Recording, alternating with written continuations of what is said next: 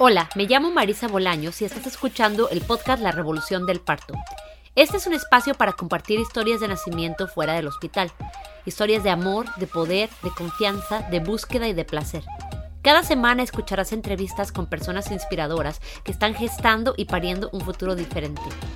¿Qué pasaría si nos contáramos una historia diferente sobre el parto?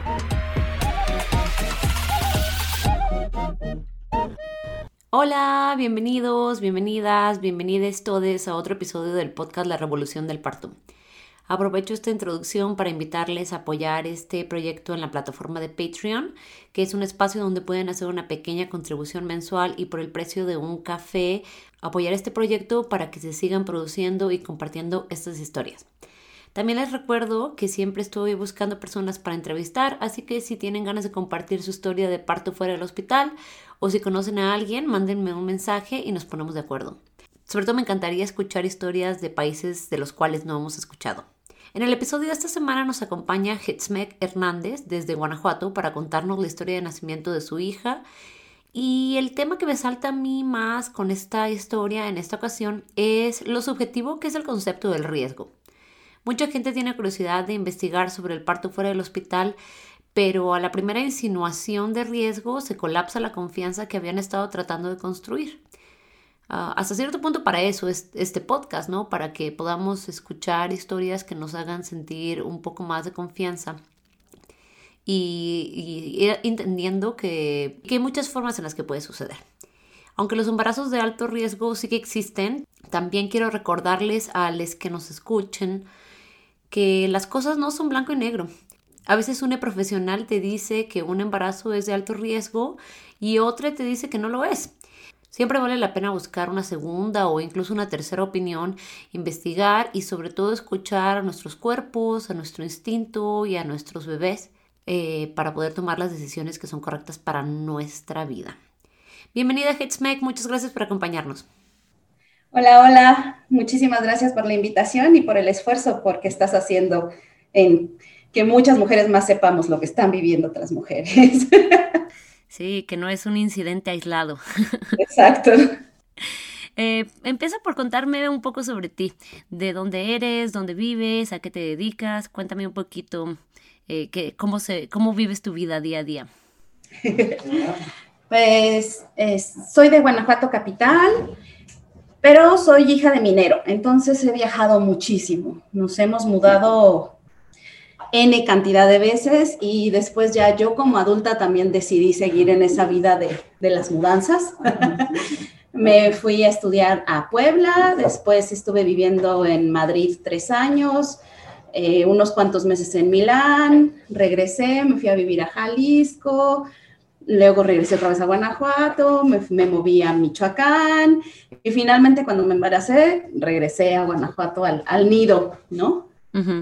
Este, soy em, gestora cultural, entonces pues a eso me he dedicado. También soy fotógrafa y creo que en esta etapa de la vida me voy a dedicar un poco más a la fotografía porque me permite más tiempo en casa, ¿sabes? La gestión es súper bonita, me encanta, pero cuando hay evento, pues sabes perfectamente que tienes que llegar, no sé, a las 9 de la mañana a recibir al equipo de sonido y montar el escenario, pero no sabes a qué hora vas a regresar a tu casa, ¿no? Entonces, este, estoy pensando muy seriamente retomar la fotografía precisamente de embarazo, parto y lactancia. O sea, quiero dedicarme a esas eh, tres etapas de la vida que, ahora que ya estoy de este lado, híjole, veo que es algo necesario de registrar y de poner en valor, ¿no? Sí, completamente de acuerdo. Es que son, eh, yo, como me arrepiento de no tener eh, fotos profesionales dando pecho especialmente, fíjate, sobre todo ya cuando uno termina de, de dar pecho, ya los niños destetan y dices, ay, no tengo ninguna foto de esos momentos. Ah, sí, es, increíble la, em, la cantidad de momentos tan íntimos que comienzan a suceder cuando tienes un hijo. Te lo pueden platicar, pero no lo imaginas hasta que estás ahí. Como dices, desde el amamantar hasta el baño, ¿no? El baño con papá no es lo mismo que el baño con mamá, por ejemplo, ¿no? Sí, sí, sí. Sí, son valiosísimos y son cosas que son como, no están muy visibilizadas. Son, pasan como a escondidas, no sé. sí, bueno, pues ¿por qué no me cuentas eh, un poco acerca de tu viaje a la maternidad? ¿Querías ser mamá? ¿No querías ser mamá? Eh, cuéntame un poco sobre tu vida familiar en tu infancia, cuáles ideas tuviste sobre la familia, sobre la maternidad, sobre el parto. Me gustaría mucho escuchar acerca de eso. Órale. Fíjate que mi mamá es RH negativo, entonces eh, eso desde muy pequeñas nos tuvo pues muy conscientes sobre los riesgos de un embarazo, ¿no? En esas circunstancias. Mi papá quería tener un equipo de fútbol, ¿no? 11 hijos. Se quedó con dos. Eh, pero sí, ya en la adolescencia, ya cuando empezamos a, entender un poco más, sí nos, nos comentaba mi mamá, mm, pues para que supiéramos a qué le tirábamos, ¿no? Ninguna, ni mi hermana ni yo somos RH negativo, pero de todos modos, pues el conocer la experiencia, su experiencia, ella tuvo seis embarazos, eh, tres abortos, nacimos tres y falleció la, mi hermanita, la del medio. Mm. Entonces, pues eh, ella nos contaba que sus embarazos, pues para empezar, los esperaba con mucha ansiedad, con mucha alegría, porque no era fácil quedar embarazada, ¿no? pero también por las pérdidas, pues las pérdidas eran muy dolorosas, ¿no? Porque también sabía ella que lo difícil que era embarazarse eh, siendo RH negativo. Y en esas épocas que todavía no existía la vacuna, ¿no? Entonces sí tuvimos como esa relación, eh, bueno, ese, ese conocimiento, ¿no? Y ella también eh, nos insistía mucho cuando nos platicaba en que en, su momento, en alguno de sus, de sus abortos, eh, su doctor de cabecera, que también es su primo, eh, le decía, los, eh, las cosas suceden por algo, ¿no?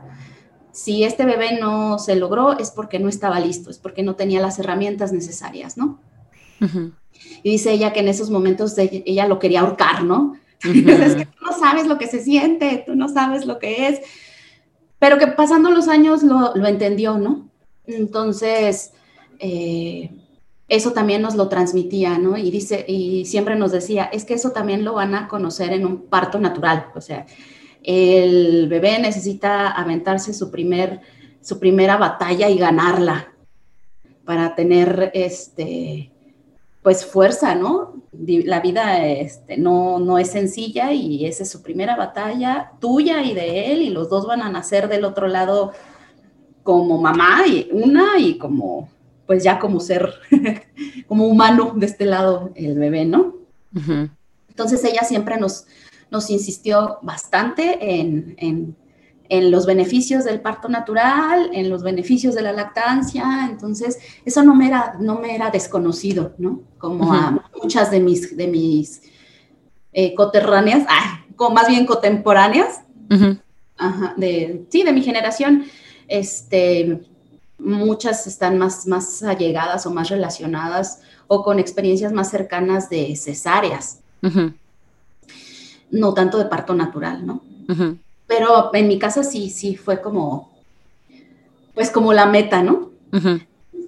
Y ya de grande, pues me puse a estudiar y me puse a trabajar y a viajar.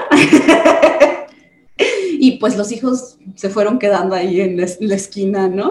Sí, disfrutar la libertad mientras la tienes. sí, tuve una relación formal, así de casarnos y toda la onda bastante violenta y entonces en ese momento, claro que esto que te estoy comentando lo descubrí después en terapia, en ese momento estás involucrada en la, relación y no, no buscas los orígenes de la decisión. Y precisamente fue cuando públicamente empecé a decir, yo no voy a tener hijos. ¿No? Hay demasiados habitantes en este planeta, la ecología, el agua, no, ya no aguanta, no, ya no vamos a tener, no vamos a tener, no vamos a tener, no vamos a tener terminando esta relación, yendo a terapia y toda la onda, fue cuando descubrí que la decisión la había tomado porque no era el compañero adecuado, no porque yo no quisiera. Sabio tu instinto. Ajá, entonces, eh, comenzó la relación con mi pareja, con Marco, y, y te lo dice el instinto precisamente, te lo dice el cuerpo, te lo dice tu ser, ¿no? Que claro, aquí no tengo miedo. ¿No? Aquí sí se me antoja. aquí sí se me siento segura, ¿no? Aquí sí, aquí sí. Y... Qué, interesante, se me hace como que también, incluso como que el bebé, ¿no? Eh, tiene ganas de venir o no tiene ganas de venir. Claro, claro. No, ay, no, gracias, con permiso. Ay, cuando arregles tus problemas me avisas. Ajá. Y año y medio después llegó. Tampoco fue muy rápido, entonces cuando decidimos irnos a vivir juntos, este, porque también pues ya teníamos casi 40, ¿no? 38, 30 y y dijimos, bueno, ahora nos la aventamos, nos vemos si la libramos juntos o nos, nos mandamos a la fregada, porque él vivía en Toluca y yo vivía aquí en Guanajuato, entonces nos veíamos de vez en cuando, nos veíamos una vez al mes o cada, un mes sí, un mes no. Y entonces ya cuando decidimos, este, jugarnos las, de, decir, sí, quiero una vida contigo y pues vamos a ver si la armamos, pues fue cuando nos fuimos a vivir a Michoacán. Y y ya de vivir juntos este, estuvimos año y medio, año y unos cuantos meses y hasta entonces llegó nuestra hija. También se dio a desear. ¡Ah! y cuéntame cómo fue que descubriste que estabas embarazada, cómo recibiste esa noticia y qué es lo que despertó en ti. Híjole. Estaba en una época yo sí de muchísimo trabajo y de hecho de muchos viajes. Entonces, mm, me fui a, Mérida, luego hacía los tres, cuatro semanas tuve que viajar a Puerto Vallarta y por carretera, ¿no? Y desde Michoacán, entonces sí eran muchas horas.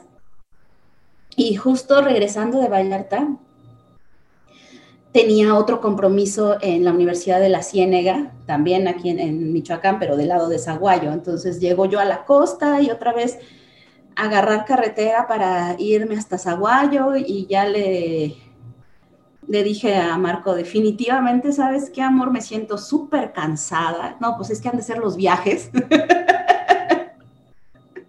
sí, es que has viajado mucho, es que los cambios de horario, es, etcétera, ¿no? Y sabes qué, acompáñame, porque no me siento, no me siento lo fuerte como para aguantar el viaje yo sola en el camión, ¿no? mejor rentamos un coche y acompáñame. Y ya, rentamos auto, me acompañó a, la Ciénega y yo cansadísima, dormida todo el viaje. y llegamos al hotel y seguía dormida.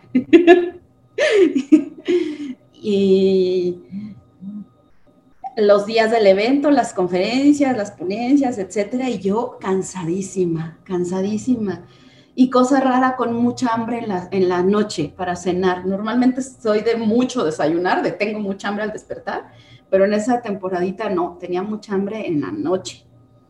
Entonces él fue el que me dijo, ¿qué se me hace? que ya le atinamos. y pues ya, me fui a hacer la prueba de embarazo estando ahí en la, en la ciénega y pues sí, ya salió positivo y aprovechamos que ya estábamos más cerca de Guanajuato que de, Lázaro Cárdenas y entonces venimos hasta acá a avisarles a mis papás. Y ya nos regresamos a, Lázaro a trabajar.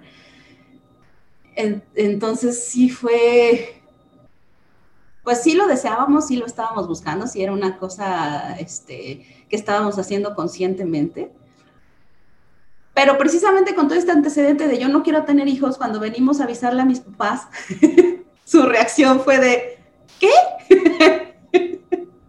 ¿Estás loca? Qué raro, ¿no? Ya dices, bueno, pues oye, no tengo 14 años. Sí, no que no. Y así, ah, este, pues, ¿cómo les explico, no? Ya finalmente este, nos felicitaron y pues ya nos regresamos a, Lázaro. En cuanto regresamos, buscamos la opinión de un de un ginecólogo, fuimos a, con un particular y ahí fue donde las cosas comenzaron a ponerse bastante feas emocionalmente, ¿no? Porque llegamos, este, me hizo un ultrasonido endovaginal, porque todavía estaba muy chiquito. Y me metió así el super mega susto de la vida, que ahora ya, ya, ya cursé por ahí, que platico con otras contemporáneas que también eh, han vivido sus embarazos en este periodo de uno o dos años, pues que ya estábamos pisando los 40 todas, veo que es la forma estandarizada de tratarnos cuando ya superamos los 30 y, ¿qué? ¿Siete? Creo que después de los 35 ya es así como que le llaman embarazo geriátrico, creo, no sé. Ay, sí, es horrible esa palabra. Es absurda también, pero... Sí, o sea, ¿cómo Sí, la geriatría en general es después de los 60, oiga. Entonces nos dijo, pues que era de súper alto riesgo, que era muy probable que tuviera daños este, cromosómicos.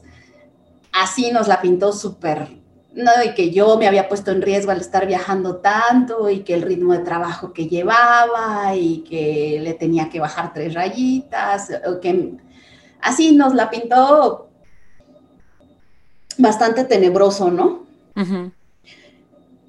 Y entonces fue cuando decidimos este, mantenerlo como lo más privado posible, ¿no?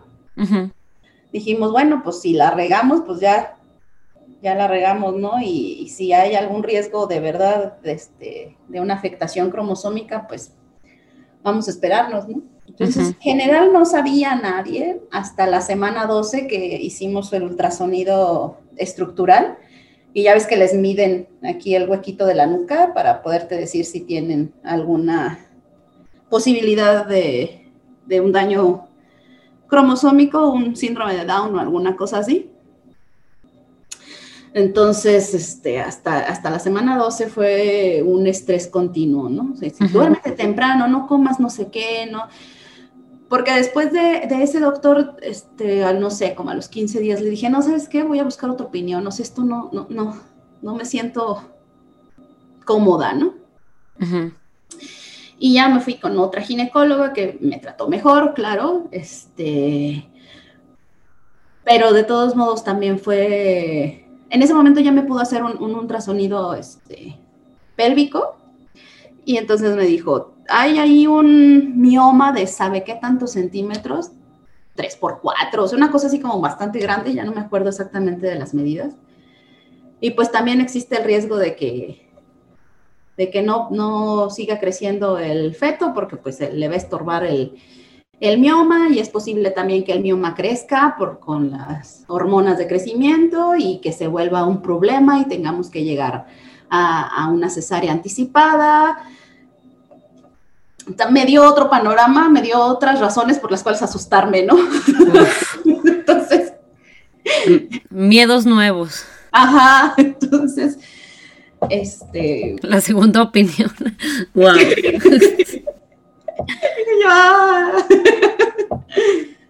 Eh, y pues como tenía seguro, pues tenía que llevar de todos modos mi, seguimiento en el IMSS, ¿no? Entonces ya fui al IMSS también, me hicieron este, los tres estudios que te hacen en el IMSS, ya sabes. Pero también tenía, sí, tenía, era antes de las 12 semanas de embarazo y ya me habían mandado a ginecología por alto riesgo. Wow. ¿Y todo esto basado solo en tu edad? En mi edad, en mi sobrepeso, este, y ya, porque no había presentado ningún otro problema, ninguno.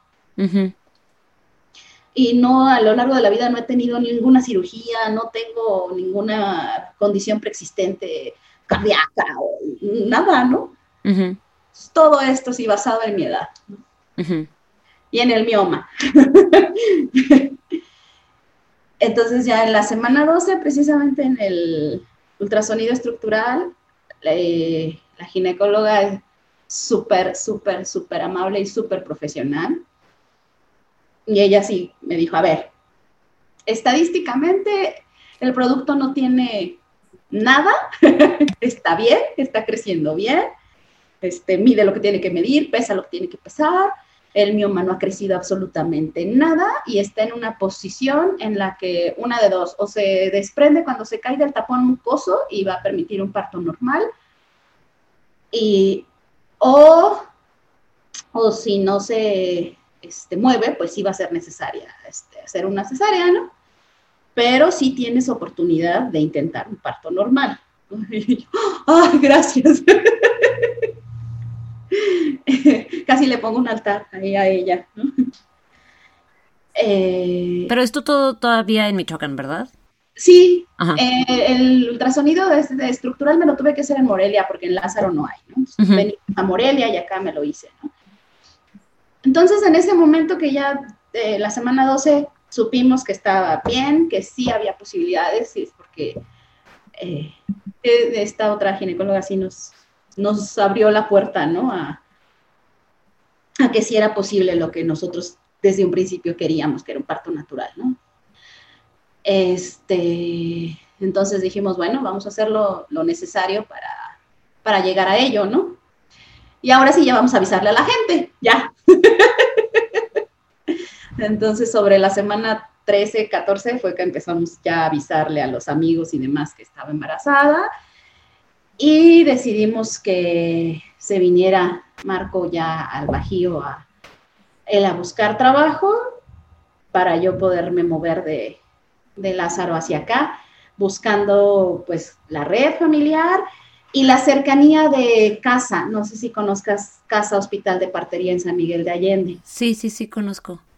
Entonces, pues ya estando aquí, dijimos, ahí sí tenemos herramientas cercanas de, parto humanizado y de parto en casa y eh, con ellas colabora un ginecólogo pro parto y pro lactancia y etcétera, ¿no? Entonces, eh, pues eran las herramientas como pues las que buscábamos desde un principio, pero que no habíamos podido tener acceso a ellas por el lugar donde nos encontrábamos, ¿no? Sí. Hetzmack, ¿me puedes contar un poco? Bueno, yo conozco eh, sobre casa, pero para la gente que no haya escuchado, ¿puedes contar un poco acerca de ese lugar y cómo fue que tú te enteraste al respecto de, de, su existencia? Eh, bueno, es una casa colonial eh, de un solo piso, muy bonita, súper acogedora, con unos este, patios con sus jardines muy lindos y es atendida por, por parteras tanto tradicionales como escolarizadas. Y tienen siempre ahí el apoyo de, un ginecólogo que es proparto, obviamente, si no, no este, colaboraría con ellas. Tengo entendido que funciona en base a donativos, la verdad es que no lo sé este, de manera ah, de cierta, pues, ¿no? Eh, tienen una escuela que ahorita en este momento, una escuela de partería, en este momento está en suspensión. Y las prácticas profesionales de las parteras, pues las realizan allí en casa. Hay como cuatro habitaciones o cinco, son muy poquitas, súper amplias, te permiten que vaya tu compañero, también tienen posibilidades de parto en agua, este, y es en Guanajuato, ¿verdad? ¿O es en San Miguel? En San Miguel, en San Miguel. Ah, ok. Miguel. Y, los conocí porque la esposa de un amigo eh, tuvo a su último hijo ahí con ellas, ¿no? Y sus dos primeros hijos habían nacido en casa, en su casa, en su casa. Y el último decidieron irse a San Miguel de Allende a, al hospital de partería y dice que nos cuenta pues, que fue una experiencia muchísimo más eh, amable y rápida, eh, libre de estrés, que estar ella en su propia casa. Wow, qué interesante. que como había sido con los dos primeros, entonces, pues nos lo recomendó ampliamente. Y estoy casi segura que ya la conocía yo de antes, pero no, no lo tengo como claro dónde o en qué momento. Y pues llegamos este, a Guanajuato y ya nos fuimos para allá a, conocer a las parteras, etcétera, ¿no? Ah, bueno, pero para esto ya, ya sé que no te, que no te he contado. Cuéntame. Una de las primeras personas que se enteraron fue mi amiga Paulina, que es Dula. Entonces también a través de ella pudimos tener acceso a, a, bastante información, ¿no? Este, sobre el parto humanizado y el parto en casa, que era lo que queríamos. Ya una vez que me vine de, de, Michoacán para acá, ella fue la que nos estuvo dando nuestro curso de psicoprofiláctico, y los ejercicios, etcétera. Ella nos contactó con Fátima, este, quien fue nuestra partera. Y y pues es, la verdad es que tener a una dula contigo, a una mujer que ya pasó por un proceso de, parto y de crianza, es un súper apoyo, ¿eh? Súper, súper, súper apoyo. Porque, pues, quieras o no, ella ya vivió el proceso y tiene experiencias que compartirte, ¿no? Y entonces tú estabas eh, ya con la idea de que querías parir en casa eh, desde el principio, porque me habías contado que en tu familia se había normalizado mucho el parto natural, pero me imagino que tu mamá parió en el hospital. Sí, parió en el hospital. Entonces, ¿tú tenías esta idea de parir en casa o, o, habías pensado un parto natural en el hospital? No, yo sí, sí, desde el principio sabía que quería parir en casa. Ajá. Es más, quería parir en el mar. sí. ¿Te hubieras quedado en Michoacán? No, porque era invierno. Ah, bueno. Nos tendríamos que haber ido a Cancún o algo así para que no hiciera tanto frío. Sí. Sí, pero sí, la idea del parto natural y parto en casa es, la, la, tenía ya desde antes. ya lo había decidido desde antes. Y esa es una de las cosas también que, a mi familia y a mis amigas, después de que parí, ya tuvieron la confianza de decirme, pues que les daba miedo, ¿no? Pero ninguna me dijo nada, ¿no? Durante todo el embarazo, este, porque pues saben, me conocen y saben que les hubiera dicho, pues que se fueran mucho por un tubo. Una de ellas trabaja como recepcionista en, una clínica y ya hasta que nació la niña y todo, me, confesó que ella ya tenía un plan B platicado ahí en la clínica y todo. ya te había registrado. sí. Hasta entonces lo confesó, ¿no? Entonces llegaron a Guanajuato, fueron a conocer a las parteras de casa y, y ¿qué pasó ahí? Pues nos encantó el lugar y todo, eh, y seguimos este, acercándonos con ellas, pues para platicar con Fátima, ¿no? Pero luego ya Fátima empezó a venir a hacerme seguimiento directamente acá, porque pues no tenía como ninguna situación de riesgo como para estarme monitoreando directamente el ginecólogo de casa, entonces consideramos que con las revisiones del sistema público del IMSS y las visitas de Fátima en casa era suficiente. Entonces, este diagnóstico, entre comillas, que te habían dado de que eh, tu embarazo era de alto riesgo, pues se fue por el agujero cuando, cuando empezaron el cuidado con, las parteras. Sí, prácticamente. En los últimos dos meses del último trimestre empecé a presentar eh, presión alta y en el IMSS luego, luego me dieron medicamento, ¿no? Pero ya cuando revisaron mis números eh, tanto la partera como el ginecólogo de casa dijeron, pues sí, sí está alta, pero no es, no es, no es preocupante, ¿no? No es un factor definitivo para cesárea, ¿no? Entonces, vamos a, permitir que tengas tu trabajo de parto. Si la presión ha subido a tanto más tanto cuando apenas tengas tantos centímetros de dilatación, ahorita la verdad es que ya no me acuerdo de los datos, ¿no? Entonces sí, ya pensaremos en tener que intervenir de otra forma, ¿no? Pero mientras no se suba la presión de, de ese eh, parámetro y ya tengas la dilatación, creo que mayor a 7 centímetros, me dijo, ya, la libramos, ya estamos del otro lado, ¿no? Me siguieron permitiendo tener la opción de parir en mi casa, ¿no? De parir como quería. Y entonces ustedes decidieron que preferían parir en casa que ir al centro de partos.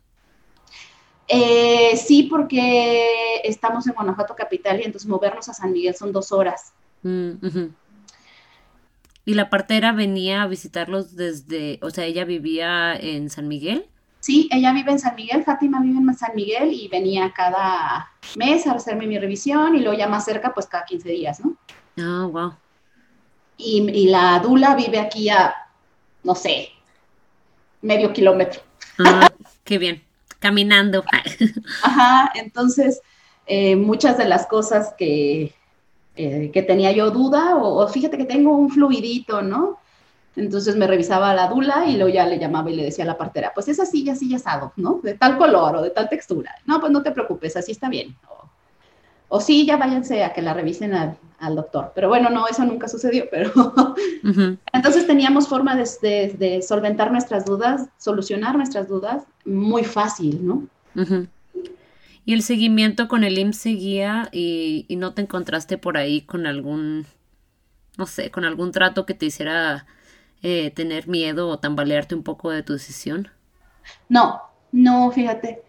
Afortunadamente el ginecólogo que me tocó, el que me asignaron, eh, súper buena onda, este, sí me dijo, eh, va sobre la semana 38 que vengas a tu última cita, vemos, este, medimos y vemos para tu programación.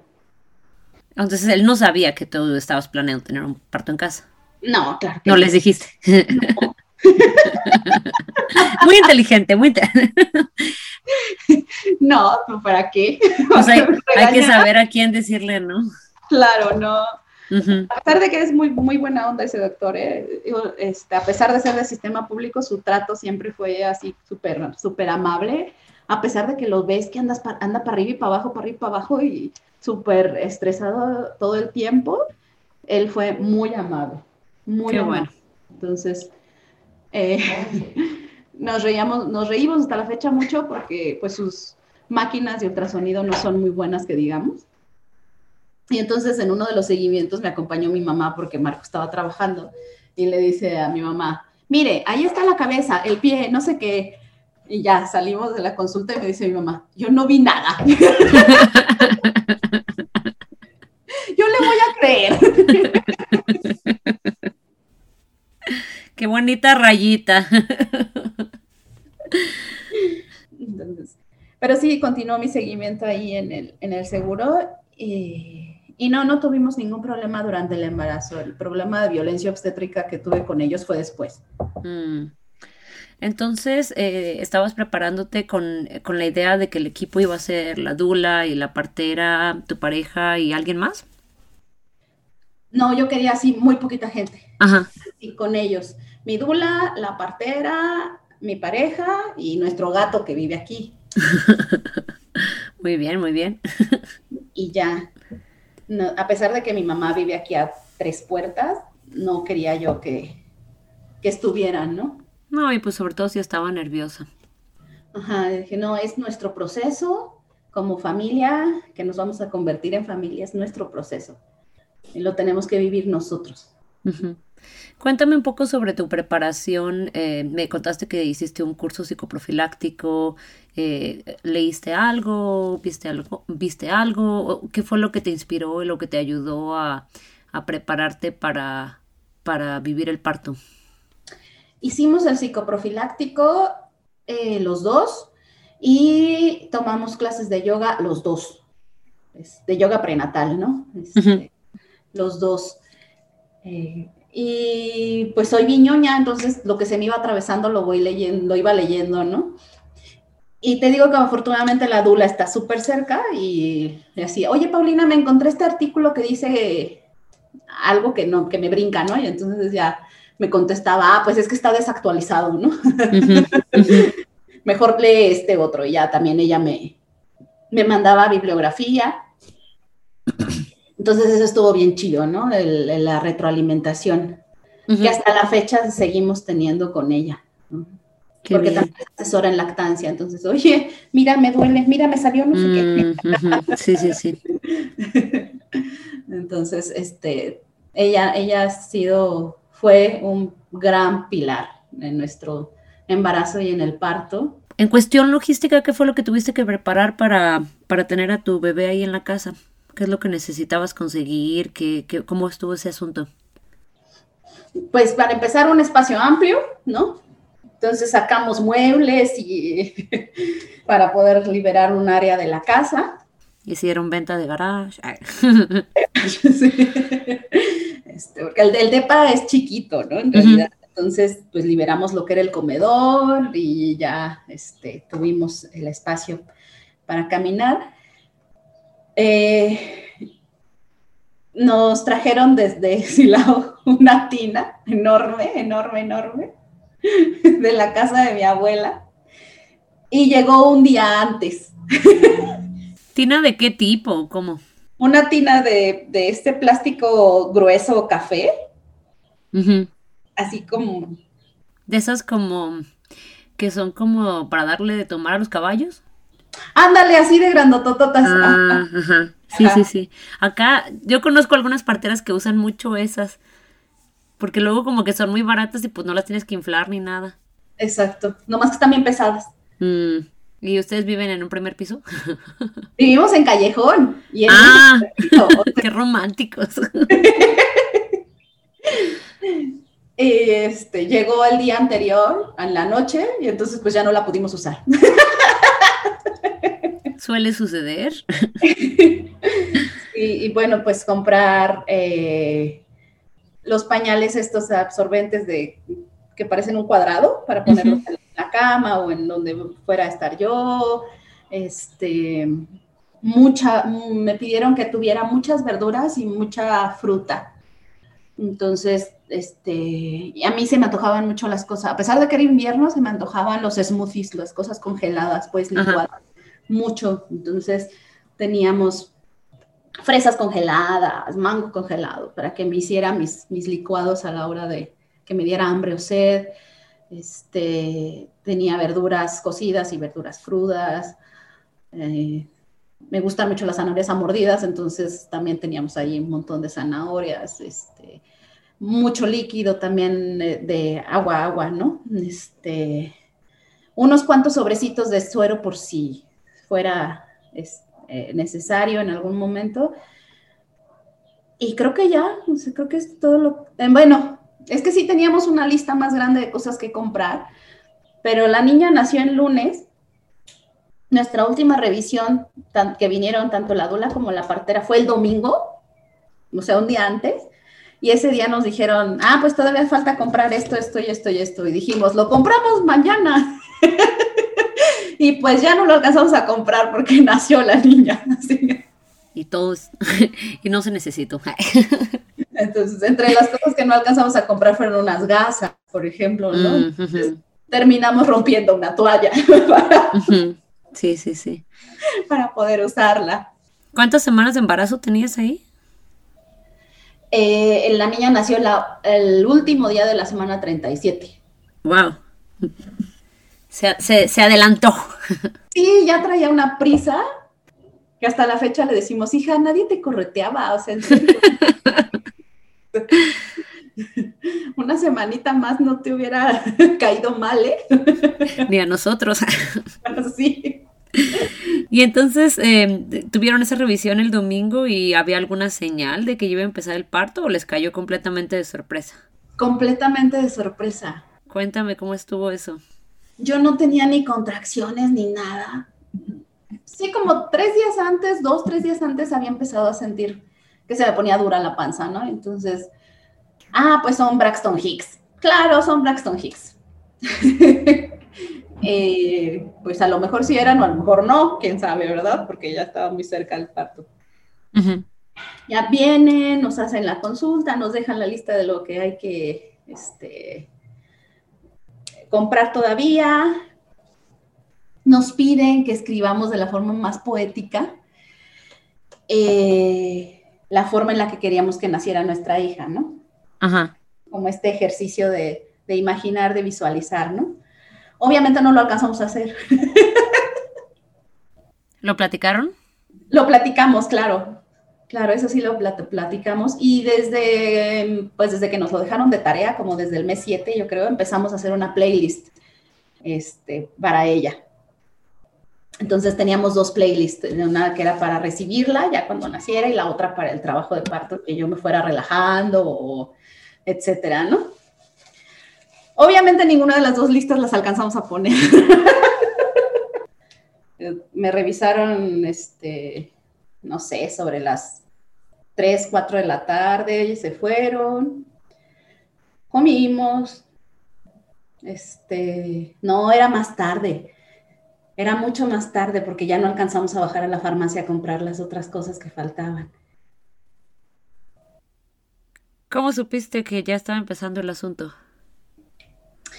Pues yo todavía me fui a dormir. Qué bueno. y a las 5, cinco y media de la mañana me despertó el dolor. Eh, pero pues por las fechas y todo dije, son Braxton Hicks y aparte me acaban de revisar hace menos de 12 horas, claro que son Braxton Hicks, ¿no? Me voy a meter a bañar. Ya me metí a bañar con agua caliente y no se me quitaban las contracciones y yo, mmm, esto empieza a sonar extraño me senté, abrí mi aplicación de las contracciones, empecé a, llevar el registro. ¿Desayunaste? No, no, yo, yo ya no tenía hambre. Ajá. Yo ya no tenía hambre. Vi que sí estaban más o menos este, a intervalos, pues, este, ¿cómo se dice? Equidistantes. Ah, sí, sí, sí. Ajá. Entonces le llamé a la Dula y le dije que, pues, mis contracciones están así, ya No, no es cierto, no, sí le llamé. Sí le llamé porque eran las 6 de la mañana y ella se, suele despertar más tarde, entonces dije, no, si le mando mensaje no me lo va a ver. le llamé, ya le dije, las contracciones están así asado y no están muy regulares, pero sí parece que van tomando como forma, ¿no? A ver, mándame el screenshot, ya se lo mandé. Y ya me contestó. Eh, bueno, pues como te vayas sintiendo, pues me vas avisando y cuando quieras que ya me vaya para allá, me avisas. Eh, vamos a ver si se regularizan y de todos modos avísale a Fátima de una vez. Ok, pues ya también le llamé a Fátima. Y, ya me preguntó Fátima, ¿qué te dijo Paulina? No, pues, pues que pues todavía no se regularizan bien, pues entonces no, no parece trabajo de parto, ¿no? Ah, bueno, me mantienen al tanto. Ok, ya. Y en eso ya se despertó Marco. Eh, ¿Qué tienes? No, pues ya me duele la panza, este, las contracciones, etcétera. Y todavía se, se puso él un café, se comió su café, se tomó con pan el café. Y yo decía, ¿cómo tiene hambre? Esa sí era una cosa que yo decía, ¿por qué tiene hambre? y si yo no tengo hambre, ¿no? Porque él tiene hambre. él me ofrecía, ¿quieres agua? Te hago un té. Y yo, no, no, no, no se me antojaba nada, ¿no? Y ya como eso de las, ¿qué serían? Siete y media, yo creo le dije, no, sabes qué, ya, llámale por teléfono a, Fátima y a Paulina que se vengan, que se vengan. Le llama por teléfono a, a Paulina, se vino, Fátima no le contestaba el teléfono.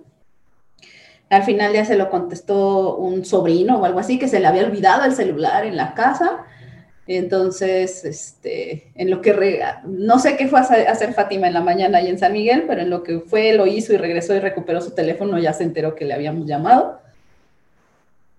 Entonces salió pues tarde de, de San Miguel, bueno, no tarde, porque pues todos también como primeriza estaban esperando un trabajo de parto. Súper largo. Entonces, pues no alcanzó a llegar.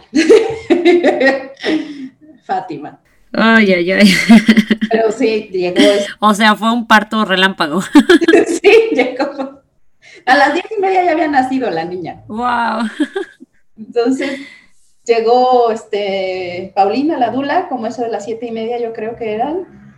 Siete y media, ocho. Me revisó y. Cuando dices que te revisó, ¿a qué te refieres? Ah, pues me pidió que si me podía hacer un tacto. Entonces ella no es solamente dula, porque las dulas generalmente no hacen tactos, entonces me imagino que tal vez es estudiante de partera o algo así. Es este, ¿cómo se llaman? Paramédico. Ah, ella es paramédico. Ok, nada más porque para clarificar para la gente que escuche que pues no cualquier dula hubiera sido como tu dula. sí. sí, es paramédico, es dula y es asesora en lactancia. Entonces,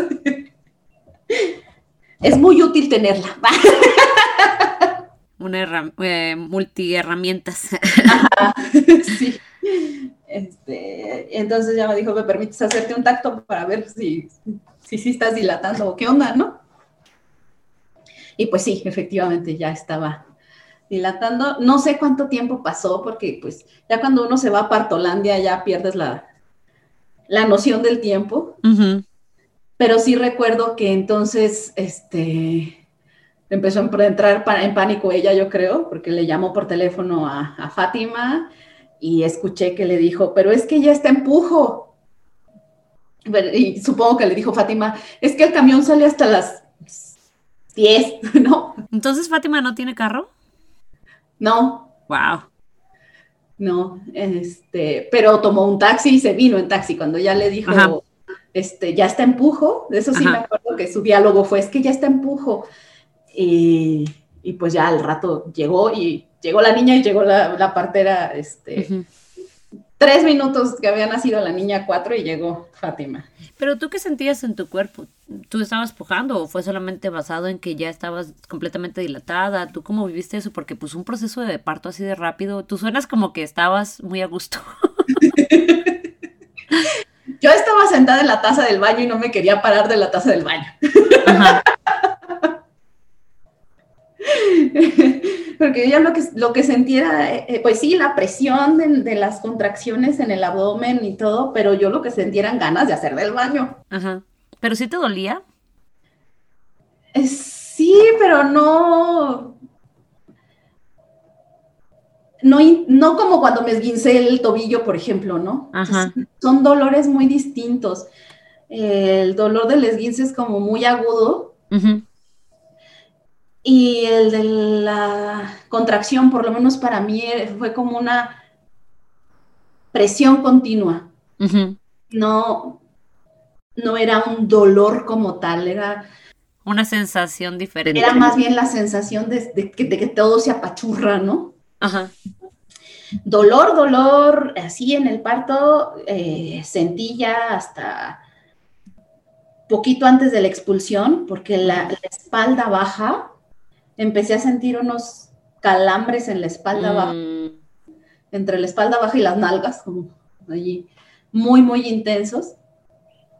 Y obviamente el aro de fuego y este, y después la, suturada, ahí sí fue ya, no, me duele. Y eso que tenía este, lidocaína y toda la onda, pero... Entonces, eh, ¿tú cómo recibiste, eh, bueno, cómo te diste cuenta y cómo fue que percibiste y, viviste el sentir que tu duda se estaba estresando que estaba como que entrando en este, en este pánico y también me preguntó qué como estaba pensando o qué estaba sintiendo tu pareja de, de ver que las cosas estaban desarrollando de una forma tan rápida. Este, ella, eh, la Dula hizo otra llamada antes de la cual yo no me enteré y le llamó a otra compañera este, paramédico.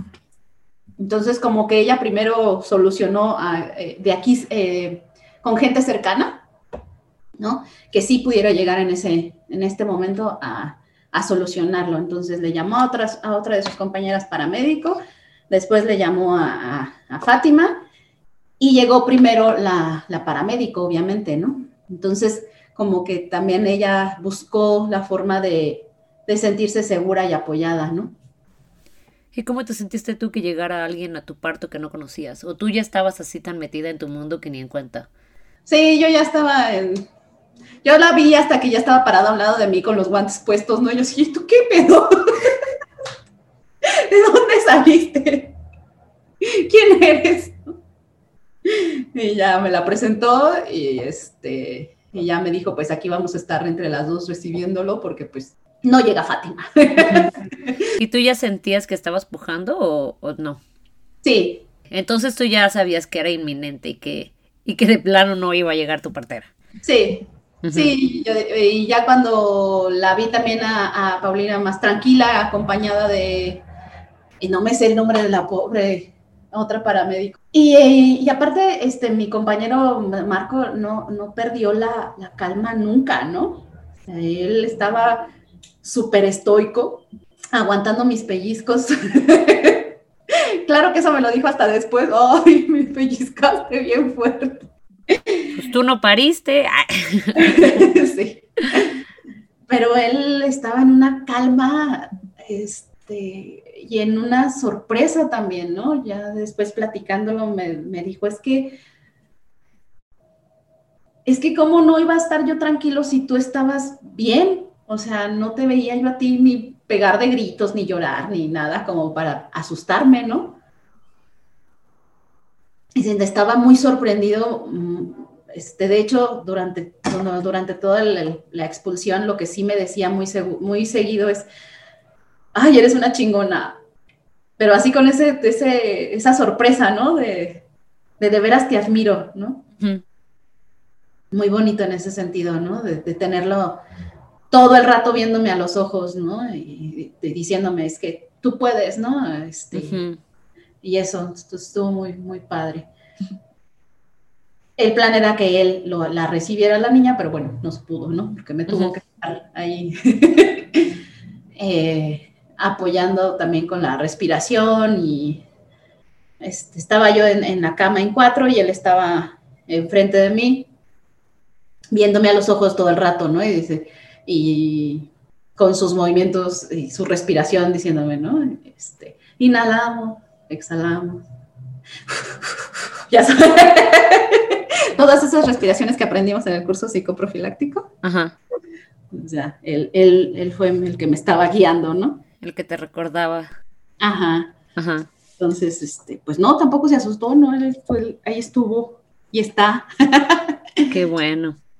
Entonces, este, pues ya, este, coronó la niña y ese sí, se, se siente hasta el la punta de pelitos de la nariz, o sea, es, una, es una sensación súper intensa. ¿Dónde estabas? ¿Estabas todavía en el baño o ya te habían, ya te habías convencido de moverte? ah, ya me habían regañado, ya me habían... nuestro baño es muy chiquito, entonces... Ah, ya. Allí no la podemos recibir, está muy chiquito, no quepo, ni siquiera No puedo meter ni el brazo. Sí. Entonces, eh, ¿a, dónde te movieron o dónde te moviste? ¿Cómo estuvo eso? Ya me moví a la cama y ya me puse en cuatro. Yo me quería eh, poner en cuclillas, o sea, mi necesidad corporal era de ponerme en cuclillas. Pero también como de repente me llegaban los flashazos de conciencia y así de, pues es que no es Fátima, o sea, no está entrenada para, para estas situaciones, ¿no? Entonces, mejor sigue su indicación. Si ella te está pidiendo que te pongas en cuatro, es para que también la apoyes a ella, ¿no? pues ya me, quedé en cuatro sobre la cama. Y el gato, todo el rato, las cinco horas se la pasó pegado conmigo el gato. Sí, los animales luego tienen como un super instinto. Sí, sí, sí, no, no, no. Entonces, eh, también eso dice este, que el tener animales durante tu parto acelera el parto, ¿no? Ah bueno, la próxima vez tal vez eh, mete al gato en otro lado. Para que alcance a llegar la partera. Sí. para que se quede a dormir. y ya nació la niña. Eh, los últimos meses te digo que me estaban dando el medicamento en el IMSS para controlar la presión y entonces empecé a acumular muchísimo líquido, muchísimo líquido. Mm, Fue cuando me aventé hace una panzototota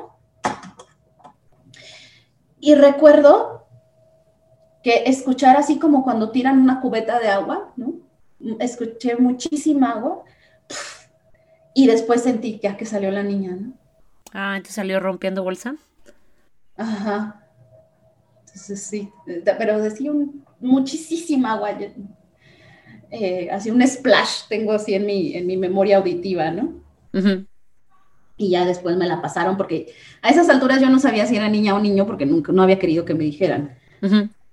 Entonces ya me la pasó la, la dula para que la viera y ya, ah, es niña, es niña, está entera.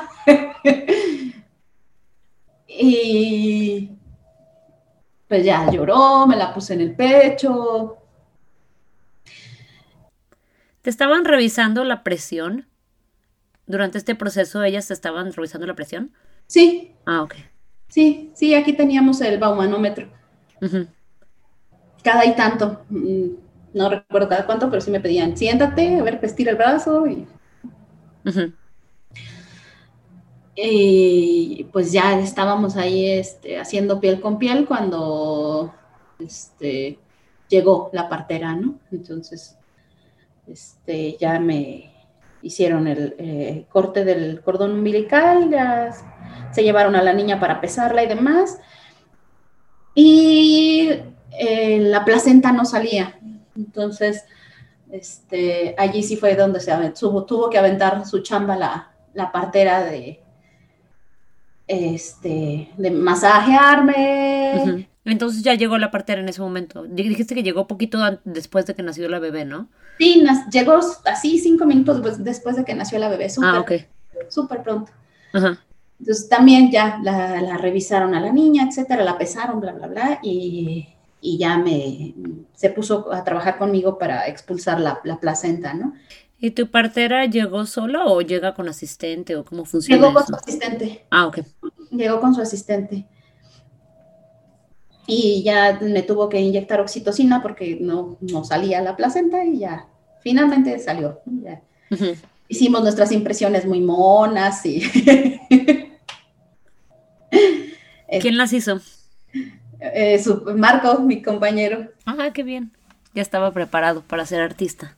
Ya, este, y mientras me suturaban fue el rato que hizo piel con piel ella, él con su hija y el rato en el que el gato decidió que ya no era necesaria su presencia.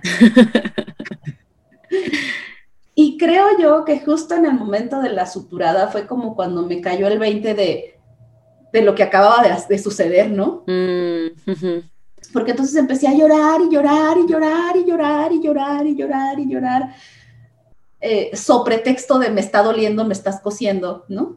En realidad no duele, es, eh, sí es la sensación, pues claro que por mucho que lidocaína que tengas, sientes las manos todavía, ¿no? Que te están, que te están, ¿no? Pero lloré, lloré, lloré, lloré, lloré, lloré, no sé qué tanto rato. Este, mientras me suturaba, digo, ahora la distancia, creo, siento que fue precisamente caer en cuenta de lo que estaba, de lo que acababa de suceder, ¿no? De que prácticamente nos lo habíamos aventado solitos, que la partera llegó después, ¿no? Pero que estaba bien la niña y todo eso, ¿no? Entonces, este, ahí fue cuando me aventé mi, mi lloradera. Y a las, a las dos horas ya dije, ay, me quiero bañar. O menos, ¿no? Porque me, me insistían tanto, este, pues todo mundo, la, la, la, dula, la partera, me decía, no, espérate otro ratito. Yo, no, me quiero bañar. me quiero bañar, me quiero bañar, me quiero bañar, me quiero bañar. y pues ya, me metí a bañar, ¿no? Este, con Marco. Ahí me dijeron, le dijeron, métete con ella porque capaz que se desmaya o lo que sea, ¿no? Sí, sí, sí. Que no se bañe con agua caliente. ¿Con quién se quedó la niña? Eh, con la dula. Ah, ok. Con la dula, sí. Y ya hasta que me bañé, ya, ya habían pasado dos horas después de que había nacido la niña. Hasta entonces ya fue como, ok, ya me asenté, ya estoy aquí. Este, ahora sí ya le voy a avisar a mis papás, ya los a los papás de, mi pareja que ya nació la niña, ¿no? Hasta entonces fue como, ok, ya, ya puede venir alguien más, ¿no? entrar a, este mundo que hicimos en estas cinco horas de, trabajo de parto. Mi casa es así una tripa, ¿no? Larga, larga, larga. Entonces, en la parte de adelante está el departamento.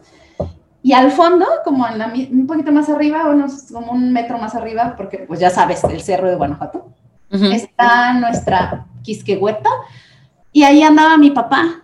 Entonces dice él que no escuchó nada. Aquí a escasos no sé, 10 metros y no escuchó ni el llanto de la niña, ni nada. Wow. Entonces sí hicimos como nuestra burbuja, ¿no? Y hasta que quisimos abrirla, bueno, hasta que yo dije, ya, ahora sí vamos a avisarle a, las personas que ya nació este, la hija, pues ya que venga. Sí, a veces uno piensa que está haciendo mucho ruido y que es como que todo un evento súper dramático, pero por fuera todo el mundo, ah, pues no, ni en cuenta. Sí. ¿Y qué hicieron con la placenta después? Eh, nos hicieron cápsulas, tintura y con una de las partes eh, como un bastidor, un bastidor así con la placenta estirada. Este, pero esa ya se nos empezó a romper. Sí, sí, pues es que se, se desintegra después. Eh, las impresiones y después ya, después, este, me, Marco trabaja con Ecopoxy y entonces me hizo unos aretes y un dije con leche materna y con pedacitos de la placenta. Ay, qué lindo. Sí. Y luego, ¿cómo te fue? ¿Cómo te tocó vivir el posparto? Además, me mencionaste que tuviste algún tipo de e, experiencia negativa con el seguro ya después de que nació tu bebé. Cuéntame un poco al respecto de eso. Pues en el posparto me fue bastante bien, ¿eh? O sea, no. Bueno, sí, el dolor de la. De la... Ahí voy, ahí voy. De la sutura, ¿no? Bueno, no es dolor, es la incomodidad, ¿no? De sentir ¿Sabes qué tipo de desgarre tuviste? no, ahorita no me acuerdo. Sí me explicó en ese momento. Pero ahorita no me acuerdo. Y este, y pues que te sientes inflamada, que no te queda la ropa y la expulsión de los coágulos, ¿no? Que es incómoda.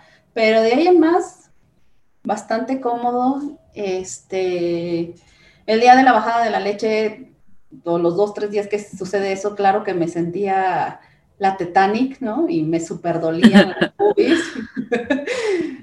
Pero ya se estabilizó y ya le agarramos la onda y todo bien, ¿no? Este, como nació en casa, entonces nació el lunes, el miércoles tuvimos que bajar a, a la Secretaría de Salud para que nos diera nuestra partida de nacimiento. Y pues tuvimos que llevar a la niña y tuvimos que ir nosotros y la partera y atestiguar que de veras era suya. hacer todo ese trámite, ¿no? Ajá. Y entonces cuando empiezas a llenar la, la, forma, ¿no? Y que ven que escribes en nivel educativo posgrado, sí es como, ah, ¿y parió en su casa? ¿No? Qué gacho los prejuicios. Sí, Sí, súper gacho, ¿no? Bueno. Y también cuando le fuimos a poner las primeras vacunas, también así, ¿de por qué no se la pusieron cuando nació? Pues porque nació en la casa.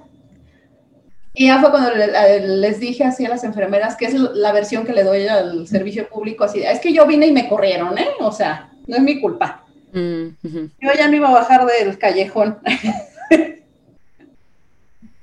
con las contracciones encima, ¿eh? Y ya, sí, ya me las quito de encima y ya no, ya no insisten en, en que por qué en la casa, ¿no? Ajá. Y, coincidió en el periodo de posparto con que el, paro de labores de marzo y abril, o abril y mayo del año pasado. Ajá. Que Ah, es que pariste justitito antes de que empezara la pandemia, ¿no? Así es. Así es terminó nuestra cuarentena normal y a las 15 días ya estábamos guardadas otra vez. Ah, les tocó multiplicar la cuarentena. ¿Qué pasó, hija? ¿Qué pasó? Entonces, este, estuvo muy chido que esos dos meses dejó de trabajar Marco y pues estuvo aquí, estuvo con su chiquilla y estuvo conmigo y entonces Mm, pude descansar mucho en ese tiempo porque pues él se iba y hacía el mandado, ¿no? O, simplemente se agarraba a su niña y se subían a la, a la azotea ya ellos dos y me dejaban dormir sola un rato. Este, Eso estuvo muy, muy llevadero mi posparto gracias a la pandemia, ¿no? A veces hay beneficios, ni modo. Ajá. Entonces eso sí, lo, agradecemos, ¿no? Porque también fue un tiempo que pudo este, su papá disfrutarla. Y la mala experiencia que tuvimos fue este, ya cuando Hirani tenía como cinco o seis meses, este, tuvimos un embarazo anembriónico y entonces empecé a tener este, sangrado sobre la semana 6, 7. Y pues fuimos a, urgencias y eso de que te dan las indicaciones, pero te las dan ordenándote y no te dicen, no te explican por qué tienes que hacer las cosas. Este, y regañándote, ¿no? Así de, ¿y a qué hora comenzó con el, sangrado? No, pues como a las 3 de la mañana. ¿Y por qué no se vino desde esa hora? Porque mi marido estaba trabajando, ¿no? ¿Con quién dejaba a la niña, no? Mm, Son las 7 de la mañana, siete y media, él viene saliendo de trabajar y aquí estamos, ¿no? O sea, no, no es que me haya entretenido tres días en venir. Entonces, regañándote y este y me hizo también un tacto claro sin preguntar, ¿no? Nomás acuéstese, abra las piernas, este, súper doloroso. Eh, por esta, yo me imagino pues que ha de ser esta situación de que no te avisan, ¿no? Y entonces pues no te preparas para ello, ¿no? A diferencia de los otros tactos que me, que me han hecho que sí te avisan, ¿no? O sea, y, y, así una serie de la enfermera y el médico a cargo súper prepotentes y... Ah, muy, muy feo, pues, y entonces me asomé a la puerta de emergencias y ya le dije a, Marco, ¿sabes qué? Voy a pedir mi alta voluntaria, vámonos, ¿no? Esto está horrible, ¿no? Ah, porque yo también le, decía al médico, me quería poner la, la vía intravenosa, ¿no? Le ¿para qué? Todavía no tienes un diagnóstico, no necesitas ponerme una vía. hasta que tengas un diagnóstico y hasta que sepas qué me vas a estar inyectando, ¿no? colocarme la vía sin, sin avisarme, sin, sin decirme para qué es, no es, va en contra de mis derechos como, como paciente. Y como paciente tengo derecho a un diagnóstico, a que me presentes mis opciones de tratamiento y a elegir una no, pues entonces si no se deja poner la vía, no la voy a, canalizar a, ginecología. Y si se muere, no va a ser mi culpa. Y ya, ese fue, el momento en el que dije, ay, no, gracias. No manches. Aquí no, aquí no, no, aquí no es, ¿no? Entonces, era domingo otra vez, que nos gustan los fines de semana para hacer esas cosas. Y entonces no encontramos ningún este, ultrasonido a la redonda, porque bueno, saliendo de ahí le llamé a la parte y le dije, ¿sabes qué está pasando esto y esto y esto? Y ya me salí del seguro porque está de la... Pues consíguete un ultrasonido y, que, y me dices qué onda, ¿no? No conseguimos ni en el hospital general, ni en los privados, en ningún lado.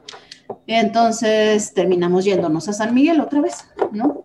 llegamos a, a casa, ya nos estaba esperando ahí Fátima me hizo el ultrasonido y ya me dijo, no, pues sí, efectivamente es un, es un aborto y pues vamos a hacer un, aspirado que es lo menos invasivo, ¿no?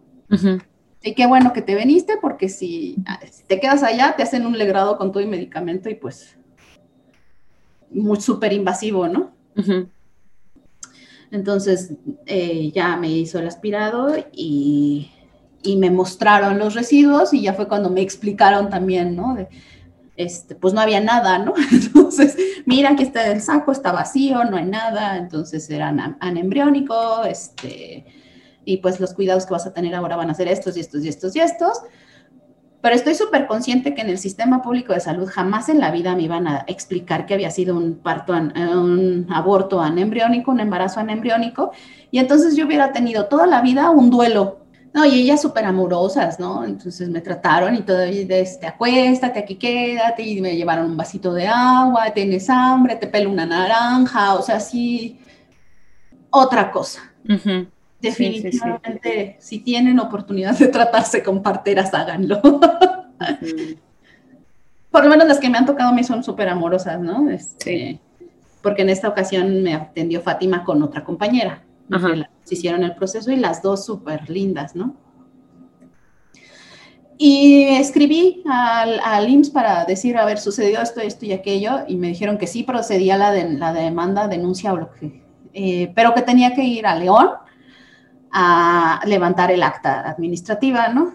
a, la, a, la, T1, que es la, la, clínica más grande del estado, y en época de pandemia estás, pues no voy a ir, ¿no? Entonces no he ido, no me voy a arriesgar a llevar a mi chiquilla porque estoy haciendo todavía lactancia a un lugar donde hay bastantes posibilidades de contagio, ¿no? Entonces sí les contesté y les dije, oigan, pues ese procedimiento es bastante obsoleto en estas circunstancias, deberían de aceptármelo vía mail o decirme mándalo por correo a tal lado, ¿no? Ajá. Pero que no, que tiene que ser presencial la queja. O sea, te ponen muchas trabas. Ajá. Mm. Entonces, pues ya hasta ahí llegué con ese, con ese proceso, pero bueno, sí lo, sí lo intenté. ¿Y cómo te ha ido con la lactancia? Dices que todavía estás dando pecho. ¿Cómo te fue al principio? ¿Cómo ha ido cambiando?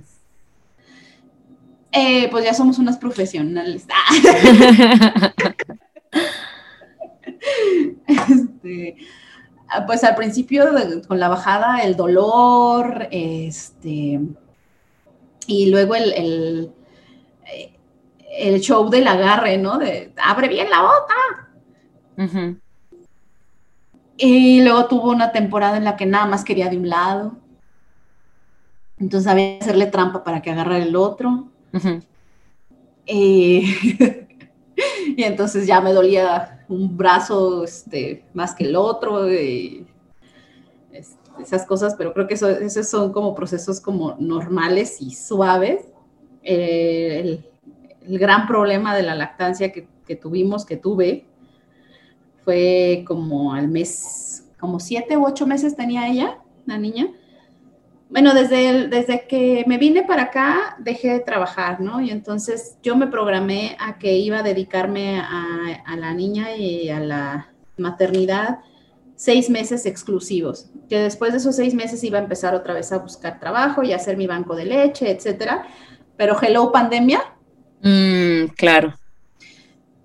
Entonces sí reconozco que fue, por mucho que yo estuviera muy tranquila y etcétera, un shock, ¿no? Emocional, el descubrir que no iba a poder regresar a trabajar pronto y que mi periodo de, maternidad, de, staying home, iba a ser mucho más largo, ¿no? Y entonces me tuve una tendinitis, eh, una epicondilitis en el codo, pues, izquierdo, que, nos, eh, que me hacía muy doloroso la, amamantarla, ¿no? Porque pues, mm, sostenerla sobre el lado izquierdo, que aparte era la, es la que más le gusta. Creo que a todos los bebés. Es... Qué raro, ¿verdad? sí fue súper doloroso, me tuvieron que infiltrar, este, eh, pero con la, cortisona, bueno, no, no era cortisona, es un corticoide, no me acuerdo cuál, pero así súper diluido, súper diluido, súper diluido, precisamente por la, la lactancia. Y hacer terapia física. Y en ese proceso fue cuando caí en cuenta, ¿no? También de mi nueva realidad, ¿no? Así de, bueno, a ver, te dedicas a la gestión cultural, difícilmente tu área de trabajo va a regresar, este, y la mejor chamba que puedes hacer es criar a tu hija en las circunstancias actuales, agradece que puedes estar 24/7 con ella, porque en otras circunstancias no sería así, eh, ya tendrías que haberla dejado en la guardería eh, y en, temporada de COVID, pues obviamente sería un riesgo muy alto, ¿no? Entonces ya me hice, pues, reestructurar todo tu, tus decisiones preconcebidas, porque somos re buenos los seres humanos para decir, voy a hacer, voy a hacer, voy a hacer, y a la hora que el universo te dice, pues no, pues tienes que reajustar, ¿no? Sí, sí, me estaba preguntando precisamente cómo habrás vivido emocionalmente eso, porque, bueno, pues viajabas un montón, habías, este, tenías como toda esta identidad alrededor de tu trabajo, de tus estudios, de tus viajes, de tu ser mujer eh, independiente y pues ahora eh, empezar la maternidad eh, justo cuando empezó la pandemia y todo, me imagino, me imagino que no, que fue una transición difícil. No sé cómo ha ido, qué, lecciones has ido sacando de eso y, cómo lo has vivido emocionalmente. Sí, sí. Este, emocionalmente, pues creo que el, golpe más fuerte fue ese, ¿no? de haberme, ah, porque todas las lesiones físicas tienen un origen psicosomático, ¿no? sí estoy convencida de ello, ¿no? Y, sí, tuve y he tenido ahí días en los que me tengo, tengo que hacer una pausa y decir, es importante lo que estás haciendo, generar ingresos, ser un activo del mercado, no, no lo es todo en la vida, ¿no? Este, estás haciendo la chamba más importante de la vida, de tu vida, y estás dejando un ser humano, criando un ser humano, este, pues que esperemos tenga las herramientas de inteligencia emocional necesarias para sobrevivir en este mundo catastrófico, ¿no? Entonces, sí, eh, sí, claro que hay días en los que tengo que hacer una pausa y decir, decirme lo que estás haciendo es importante. Y también en los otros que me despierto y digo, hoy voy a lavar la ropa y voy a coser y voy a, voy a adelantarle la comida y voy a, y pues no, claro que no, porque no falta que se tome la siesta este, y me deje atrapada en la hamaca con ella, ¿no? Mm, claro. Entonces, pues ya no lo hice, ¿no? Entonces, tenerte que, que ajustar y decir, está bien, este tiempo lo vale, lo, puede ver uno en muchas caricaturas que hacen, ¿no? En muchos memes también, ¿no? Así de, pues la casa se puede caer, pero pues yo estoy haciendo lo más importante aquí con mi bebé. Y dice, sí, sí es cierto, pero ya cuando está una, en la situación, pues, cuesta trabajo decir, sí, sí es cierto, estoy haciendo algo más importante que doblar la ropa, ¿no? Entonces sí ha sido así como un proceso difícil, ¿no? Pero me ha ayudado mucho el que mi compañero también esté convencido de la crianza, del tipo de crianza que estamos haciendo. Que, por ejemplo, al estar en casa nos ha permitido hacer BLW. Ah, el Baby Led Winning. Ajá. ¿No hay un término en español para decir eso? No. Ah, bueno, sí, alimentación autorregulada. Ah, ya pero no suena bonito. suena más chido BLW. Sí, sí, sí, sí, que para las personas que no sepan es este, pues darle de comer a tu hijo comida. sí, no darle papilla, darle comida. Ajá, sí, sí, sí. Pedazos de, de pera, pedazos de manzana, ¿verdad?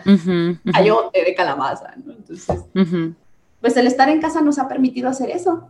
Ajá difícilmente en una guardería me lo hubieran aceptado con ese tipo de alimentación, ¿no? Sí, claro, como que puedes ir descubriendo tus propias, este, formas de criar que son como más biológicas, no sé, no tener que estar como tan a la merced de, de encajar en las, en, los moldes, ¿no?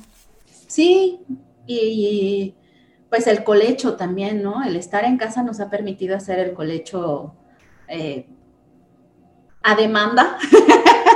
no tenerla que despertar a las 6, 7 de la mañana porque ya tiene que estar a las 8 en la guardería, ¿no? Se levanta a la hora que quiere levantarse y claro que ahí está la chichi, ¿no? Porque pues aquí estoy. Su fuente de seguridad y felicidad.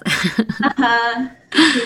Hace unos, no sé, como dos, dos, tres semanas, una amiga que es psicóloga me decía, eh, me preguntaba que si todavía no había generado a la niña su, su objeto de apego, ¿no? No, todavía no lo genera. Y me dijo, pues qué bueno, porque quiere decir que siguen siendo ustedes dos. ah, bueno,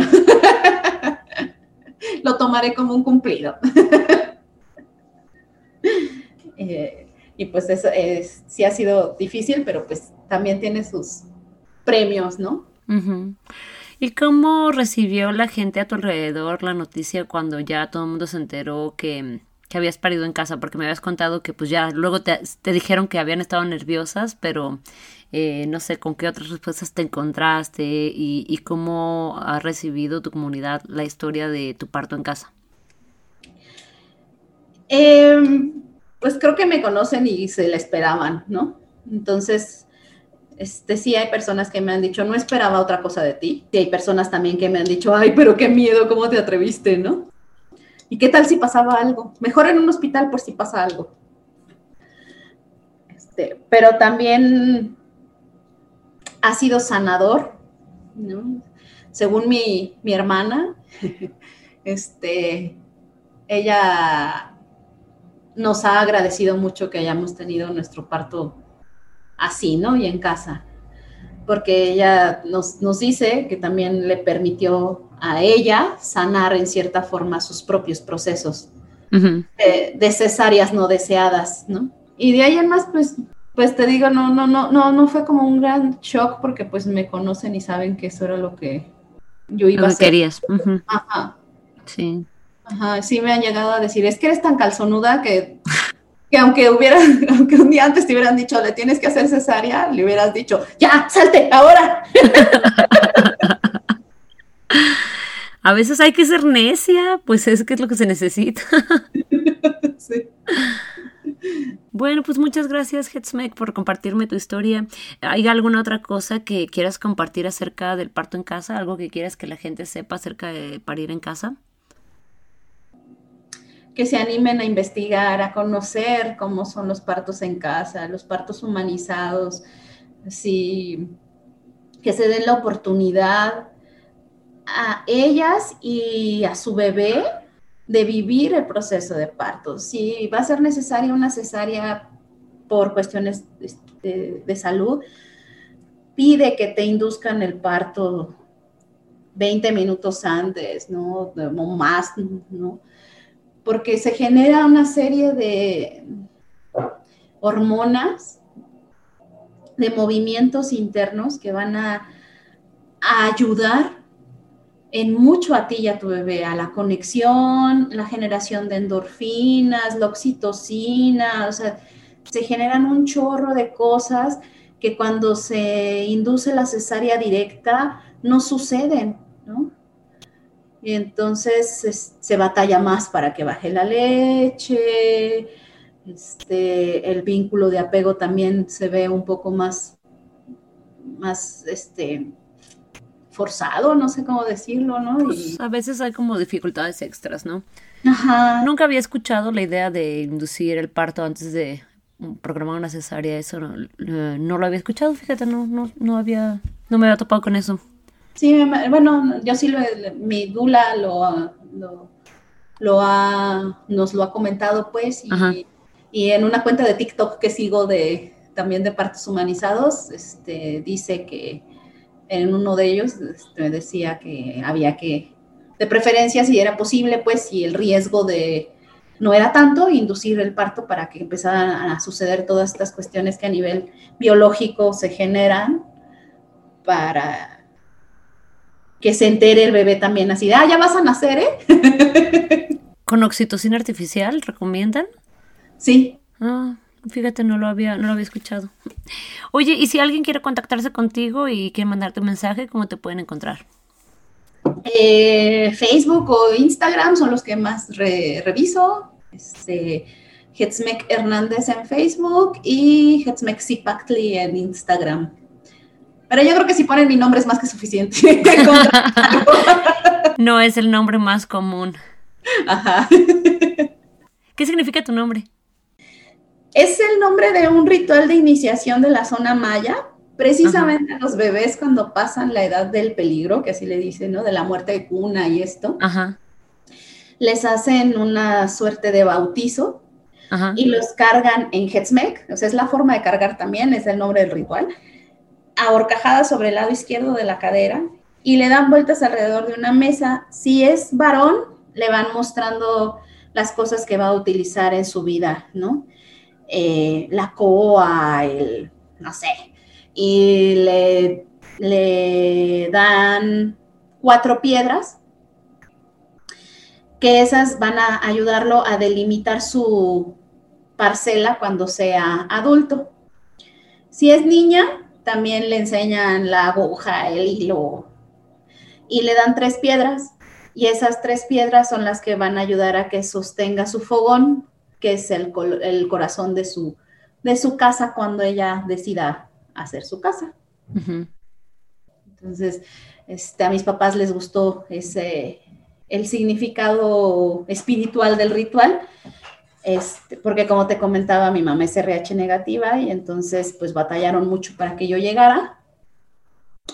Eh, los tres primeros meses se la pasó acostada mi mamá y los tres últimos también, porque yo estaba que me quería salir desde antes.